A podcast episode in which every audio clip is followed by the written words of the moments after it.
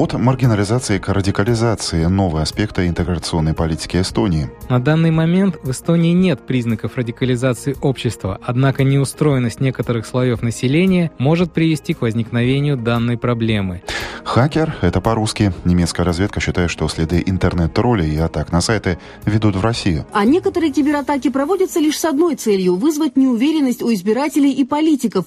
А также литовский опыт уменьшения коррупции в медицине, трудовая арифметика болгарских гастарбайтеров и растущая популярность анонимных подарков в Венгрии. Это не регистрируйте, чтобы получить подарок, а регистрируйте, чтобы сделать доброе дело. То есть мы позиционируем это как получаете удовольствие от того, что вы дарите. Таковы некоторые темы сегодняшнего выпуска радиожурнала «Европа лично». В студии Андрей Хуторов. Здравствуйте.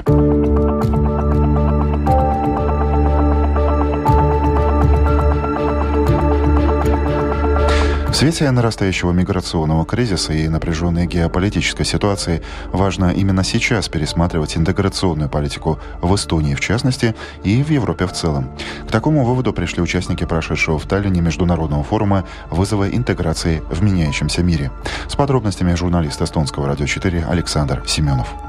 Как рассказала председатель Совета фонда «Наши люди» Кристина Каллас, на данный момент в Эстонии нет признаков радикализации общества, однако неустроенность некоторых слоев населения может привести к возникновению данной проблемы, говорит Кристина Каллас. У нас все-таки радикализации нету, но у нас есть некоторая маргинализация, то есть есть общественные слои, которые все-таки находятся в положении очень неуверенном насчет будущего. И ведь источники радикализации из чего? Из недостатки перспективы на хорошую хорошее будущее. И чем больше ситуация экономически для них осложняется и геополитически, тоже ситуация идет как-то очень нервная, то это, конечно, способствует вот таким процессам, где какая-то часть населения, особенно молодежь, которая еще не определили своей идентичности, она, конечно, очень легко воспринимает такие радикальные идеи. Поэтому то, что у нас их сегодня, может быть, еще нету, это не значит, что у нас их завтра не будет. По словам политика и предпринимателя Раева Вары, радикализации в первую очередь подвержены люди приезжие и не успевшие адаптироваться в обществе. Поэтому радикальные настроения вряд ли могут затронуть русскоязычную часть эстонского общества.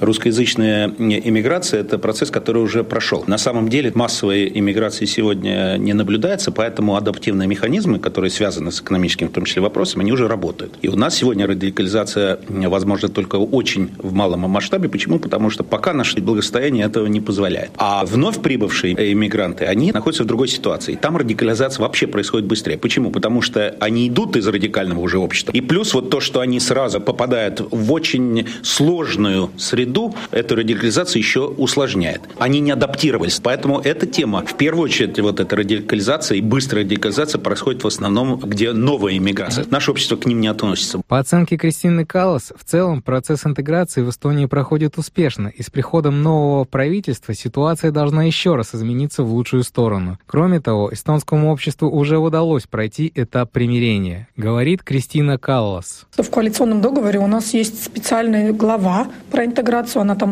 много лет не существовала, наконец-то туда появилась. Там есть реальные меры, которые они собираются предпринять насчет интеграции, что касается русскоязычных школ, что касается гражданства, что касается преподавания эстонского языка. То есть там есть много таких мер позитивных. Поэтому я думаю, что это уже следующие шаги, но основной процесс интеграции, постконфликтное примирение, оно уже произошло в Эстонии. То есть мы уже примирились друг с другом. Теперь надо идти уже дальше шагами в сторону того, чтобы не только примириться, а как бы и вместе жить. Радикализация стала ключевой ключевым словом и одной из последних резолюций Европарламента, которая призывает ответственные структуры всех стран ЕС незамедлительно удалять из интернета статьи и комментарии, которые восхваляют экстремизм и насилие. Взлом серверов и нарастающей активности интернет-троллей или сетевых провокаторов. Немецкая разведка оценила риски в интернете. Вывод – надеяться на уменьшение хакерских атак и дезинформационных кампаний не стоит. Опасность же, по словам ведомства, может исходить от России. Ежегодный доклад БНД изучила обозреватель Deutsche Welle Ксения Иванова. Нет выхода в интернет, перебои с работой телефона и роутера. С такими проблемами в течение нескольких дней столкнулись около миллиона пользователей немецкого телекоммуникационного концерна Deutsche Telekom. Технические неполадки стали следствием атаки на порты удаленного администрирования у роутеров. Впервые жертвами киберпреступников стали не только крупные фирмы или концерны, но и простые пользователи, абоненты Deutsche Telekom. Впрочем, целью хакеров стали не только обычные клиенты немецкого телекома. По данным властей, в ходе этой атаки киберпреступники пытались вскрыть и правительственную сеть, но эта попытка не увенчалась успехом. По данным немецкой разведки, в 2017 году хакерские атаки и дезинформационные кампании в интернете только усилятся. Не в последнюю очередь это связано с парламентскими выборами, которые пройдут в Германии в следующем году. Методы киберпреступников становятся все более изощренными, так что выявить нарушителей будет все сложнее, предупреждают эксперты. Технически определить, какая страна стоит за хакерскими атаками, непросто. Конечно, определенные предположения есть всегда. Но если взять, например, последнюю атаку, при которой использовался ботнет, то в таких случаях сначала инфицируются устройства пользователей или компьютеры, а потому определить до конца, кто стоит за такими атаками, не всегда возможно. Но власти все чаще говорят об угрозе, которая исходит от России и Китая. А некоторые кибератаки проводятся лишь с одной целью – вызвать неуверенность у избирателей и политиков, предупреждает глава Федеральной разведслужбы Германии Бруно Каль в интервью газете «Зюдойче Цайтунг». По его мнению, преступники не только стремятся повлиять на исход выборов, но и заинтересованы в подрыве доверия к демократическому процессу как таковому. На общественное мнение и демократию оказывают давление, которое нельзя допускать. Европа находится в фокусе таких подрывных действий, а Германия в особенности. Пример – выборы в США. Взлом сервера Демократической партии Хиллари Клинтон, дезинформация, которая шла на пользу ее оппоненту Трампу, атаки троллей. Тогда ФБР впервые заговорила о том, что след киберпреступников ведет в Россию. По словам главы немецкой разведки, теперь на очереди Германия. Кроме того, с началом конфликта на Украине немецкоязычный интернет все чаще становился мишенью фабрики троллей, целенаправленно распространявшей дезинформацию в Германии. Это программа «Европа лично» и далее у нас новости из Литвы, Болгарии и Венгрии.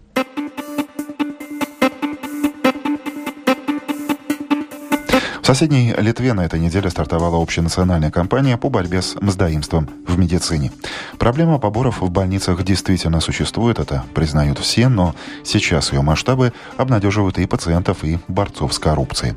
Продолжит журналист радио ЛРТ Александр Двоеглазов. В Сейме проходит международная конференция «Как бороться с коррупцией в медицинской среде».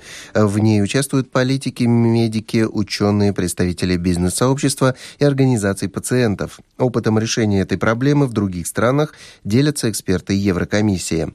По мнению участника дискуссии, главы литовского отделения Международной антикоррупционной организации Transparency International Сергея Муравьева, отношение жителей Литвы, в том числе самих медиков, к взяточничеству меняется? На самом деле уже сейчас видим ростки перемен по результатам коррупционного барометра. Все меньше и меньше пациентов дает взятки, дарит подарки докторам. Понятно, что еще очень многое, что нужно решить и системно изменить для того, чтобы через еще несколько лет мы могли бы с вами смело сказать, доктора получают хорошую заработную плату, довольны условиями работы, а пациенты прекрасно понимают, что за им предоставленную услугу дополнительно платить неофициально, боясь, что тебя словят, э, чувствуя себя неудобно, ничего не нужно.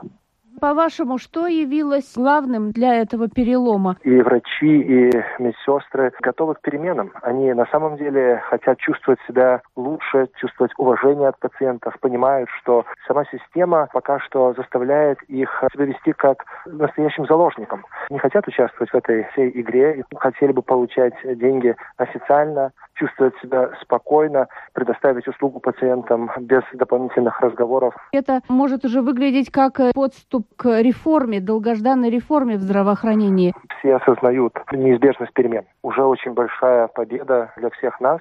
То, что мы уделяем этому вопросу больше внимания, то, что будущий министр открыто говорит о том, что ему этот вопрос будет важен, что он будет уделять внимание антикоррупции и прозрачности, значит, что неизбежно через несколько лет мы должны с вами будем видеть конкретный результат. Иначе, естественно, этот разговор останется простыми обещаниями, у нас будет огромная проблема и с докторами, и с медсестрами, и останемся, опять же, недовольными услугами, которые получаем. А тогда начинаем задавать вопросы, если в поликлинике все на самом деле так, то что же происходит в семье или в большой политике? Глава литовского отделения Международной организации Transparency International Сергей Муравьев.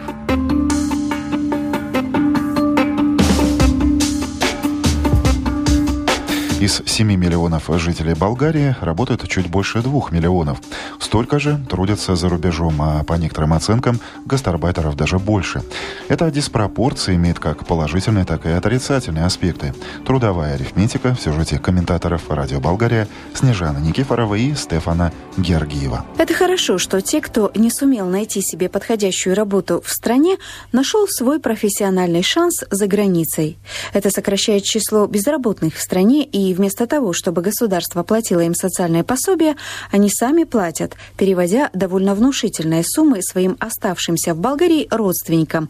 Так что на практике они иностранный инвестор номер один в нашей стране. Однако в данный момент на первый план начинают выходить негативные последствия такой трудовой эмиграции и этой утечки не только мозгов, но и рабочей силы среднего и низкого уровня. Около 70% работодателей испытывают нехватку именно таких кадров – технических сотрудников, водителей, бухгалтеров, персонала для гостиниц.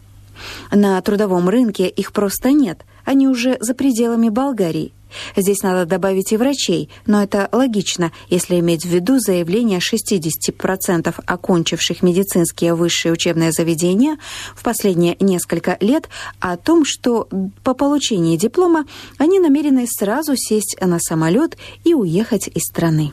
И еще один момент очень тревожный в связи с трудовой миграцией. Это демографический кризис.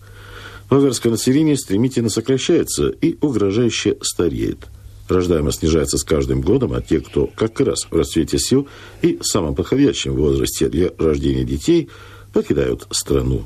Болгария превращается в страну старых и больных людей, для которых кому-то все-таки надо нарабатывать пенсии и заботиться. Уже на одного работающего приходится одного с половиной пенсионера. Пенсии в буквальном смысле нищенские и унизительные, но перспектива еще более мрачная.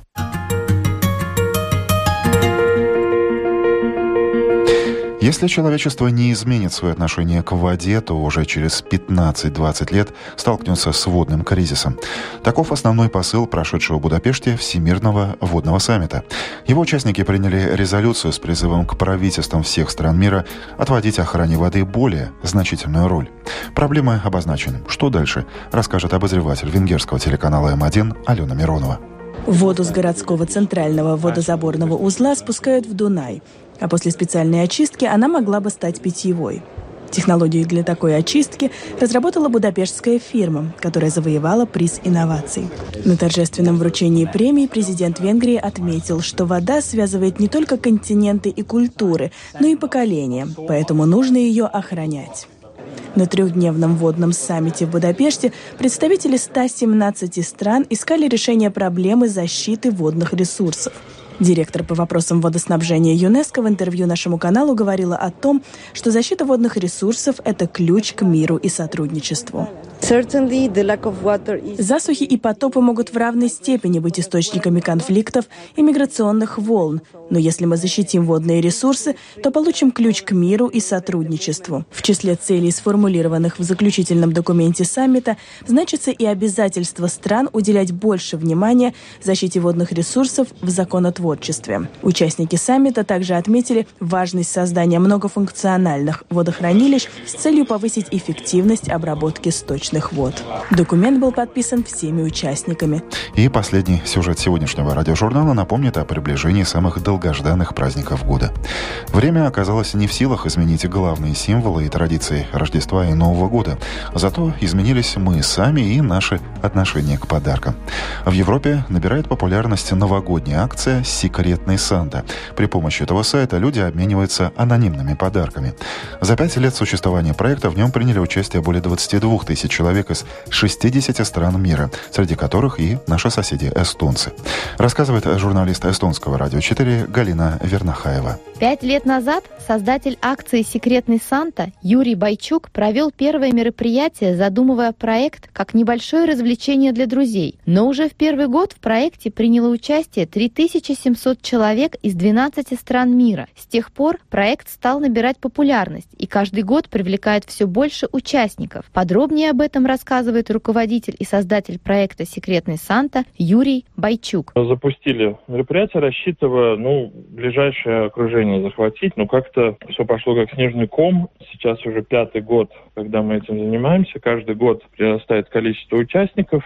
В этом году уже под 9 тысяч из 61 страны. На что я делаю обычно большой акцент, что это не регистрируйте, чтобы получить подарок, а регистрируйте, чтобы сделать доброе дело. То есть мы позиционируем это как получаете удовольствие от того, что вы дарите и делаете, пускай даже незнакомых людей, весь мир чуточку добрее. По словам руководителя проекта, отправление подарков и контроль данного процесса – это самая большая проблема. Акция рассчитана на сознательных людей, и в целом так оно и есть. Более 70% участников получают подарки. Однако бывают и исключения. На сайте создана специальная система, в которой участники могут отмечать, что подарок получен, и таким образом возможно отследить добросовестных отправителей. Однако это не самый достоверный показатель. Проект «Секретный Санта» также популярен в Эстонии. Насколько безопасно получить посылку от анонимного отправителя, рассказывает заведующий отдела таможенных услуг предприятия «Омнива» Эдуард Сауль. Я не думаю, что есть реальная опасность. Когда посылка идет из третьей страны, то есть э, из не Евросоюза, то э, она всегда проходит таможенный контроль. Я не думаю, что в ходе такой акции люди будут посылать такие посылки, которые получателю не доставят э, радости, а наоборот доставят хлопот. Ну а сегодня в венке Адвента католики и лютеране зажигают вторую свечу. До Рождества осталось ровно три недели. И на этом я завершу сегодняшний выпуск радиожурнала «Европа лично». В нем прозвучали сюжеты коллег с литовского радио ЛРТ, венгерского телеканала М1, радио Болгария, Deutsche Welle и эстонского радио 4. Четверть часа здесь, на Домской площади в Риге, провел Андрей Хуторов. Желаю вам доброго дня.